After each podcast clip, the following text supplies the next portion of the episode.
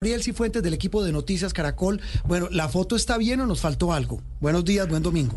Muy buenos días para usted, para Juan Camilo Andreina, toda la audiencia de Blue Radio. Feliz domingo y creo que la foto que ustedes pintan es muy completa una semana que termina muy compleja para el gobierno nacional y una que inicia con inmensos debates. Eh, como ustedes señalaban, el gran golpe que dio la Corte Constitucional a la, a la tributaria, tumbando el artículo de las regalías y una foto muy esperada que tendremos el próximo miércoles entre el expresidente Petro y el expresidente Uribe, Juan Roberto. Sí, eh, Gabriel, yo, yo, quiero arrancar eh, primero que todo por esa posición polémica que ha tenido el presidente Petro frente a las decisiones que ha tomado la Corte, no solo con esta, también cuando le tumbó y le ha tumbado varios decretos, por ejemplo, con la Guajira. Claro, lo del agua. Pero y, está y está bien que sea así. La Corte Constitucional no está para hacerle favores a ningún gobierno. La Corte Constitucional está para salvaguardar la Constitución política. Si recordamos en el 2009 también hubo eh, una, una, gran polémica cuando la Corte Constitucional frenó la segunda reelección de Uribe, pero estaba haciendo su trabajo. Y lo que está haciendo la Corte Constitucional ahorita es poniendo en evidencia que muchos de esos decretos no se ajustan a las normas constitucionales para decretar la emergencia y que en este caso la reforma eh, tributaria estaba violando el principio de eh, equidad tributaria y de justicia tributaria y que convertiría a Colombia en el único país donde no se pueden deducir las regalías del de, eh, impuesto de renta. Y esta, digamos, esa respuesta que dio después el presidente Petro a este fallo diciendo pues que tocaba reducir entonces la eh, el presupuesto para las tres ramas, eh, ¿cómo lo ve usted? O sea, es una respuesta... es ciertamente si se dejan de recibir 10 billones de pesos, obviamente hay que reducir ciertos gastos del país, pero ¿cómo lo ve usted como en ese enfrentamiento pues con esta rama del poder? Andreina, aquí hay una, una, una visión de forma y una de fondo. De forma es un tono amenazante, eh, como digamos es eh, ya común en el presidente Petro, pero de fondo es una conclusión de perogrullo. Es decir, que en el 2024, eh, ante las inflexibilidades por el presupuesto de funcionamiento, es decir, el pago de nómina del, del Estado, que es donde se va la mayor cantidad de recursos, el gobierno va a tener que reducir la inversión que es donde de donde se financian proyectos estratégicos. Lo que el presidente no dice es que la mayor cantidad de inversión está a cargo del ejecutivo. Claro. Eh, será muy difícil reducir la inversión de la rama judicial que es mínima la inversión de la rama legislativa que es aún más pequeña, entonces los mayores recortes van a ser recortes en las carteras del propio gobierno. Sí, eh, Gabriel, en esta foto estoy aquí haciendo la lista, eh, estoy, estoy chuleando. Eh, en toda esta radiografía, otro hecho político de la semana fue que estuvo merodeando, escúcheme la expresión, usted los oyentes y televidentes, en el escenario político, el hoy embajador de Colombia en el Reino Unido, Roy Barreras, el eterno Roy Barreras, para muchos camaleónicos Roy Barreras. Él estuvo merodeando, rondando al flaco Maldonado, a Luis Eduardo Maldonado le dijo esta semana, eh, le, dijo, oiga, ¿usted viene al gabinete? Porque estuvo reunido, estuvo en Consejo de Ministros, estuvo reunido en el Congreso con bancadas, en fin, merodeando y haciendo trabajo político.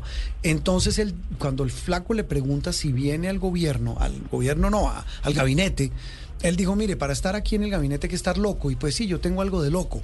Lo que me dicen a mí es que él viene lo más seguro es que viene de ministro de Defensa en enero. Eh, pero esa presencia de Roy Barreras a nivel político, ¿qué oxígeno le da a un gobierno que pareciera cada vez tenerlo menos? Pues Juan Roberto, yo creo que si, es, si hay un momento para hacer un viraje, es este momento. Y en las dos carteras donde él podría caber, que es en la cartera de defensa, ante la crisis de orden público, la crisis eh, eh, dentro de las fuerzas, en fin, lo que nosotros estamos viendo diariamente, él podría ser una figura política, digamos, con mucha ascendencia, pero lo vería más en el Ministerio del Interior, porque definitivamente a Velasco se le empantanó la agenda legislativa, los resultados en materia de proyectos y de, y de iniciativas legislativas que ha presentado el gobierno ha estado absolutamente estancada Mm. y ya incluso la reforma a la salud está en cuidados intensivos y en gran medida por eso también se da el café el próximo miércoles. Es decir, sí. esa foto del café hay que, hay que entenderla eh, desde muchas perspectivas y creo que Roy Barreras es un monstruo político que le sacó una reforma tributaria en el primer en la primera legislatura, claro, con mayorías distintas a las que tenía hoy en día, pero que seguramente se podría mover mucho más fácilmente en el Congreso y desempantanar la agenda legislativa del gobierno que lo tiene en jaque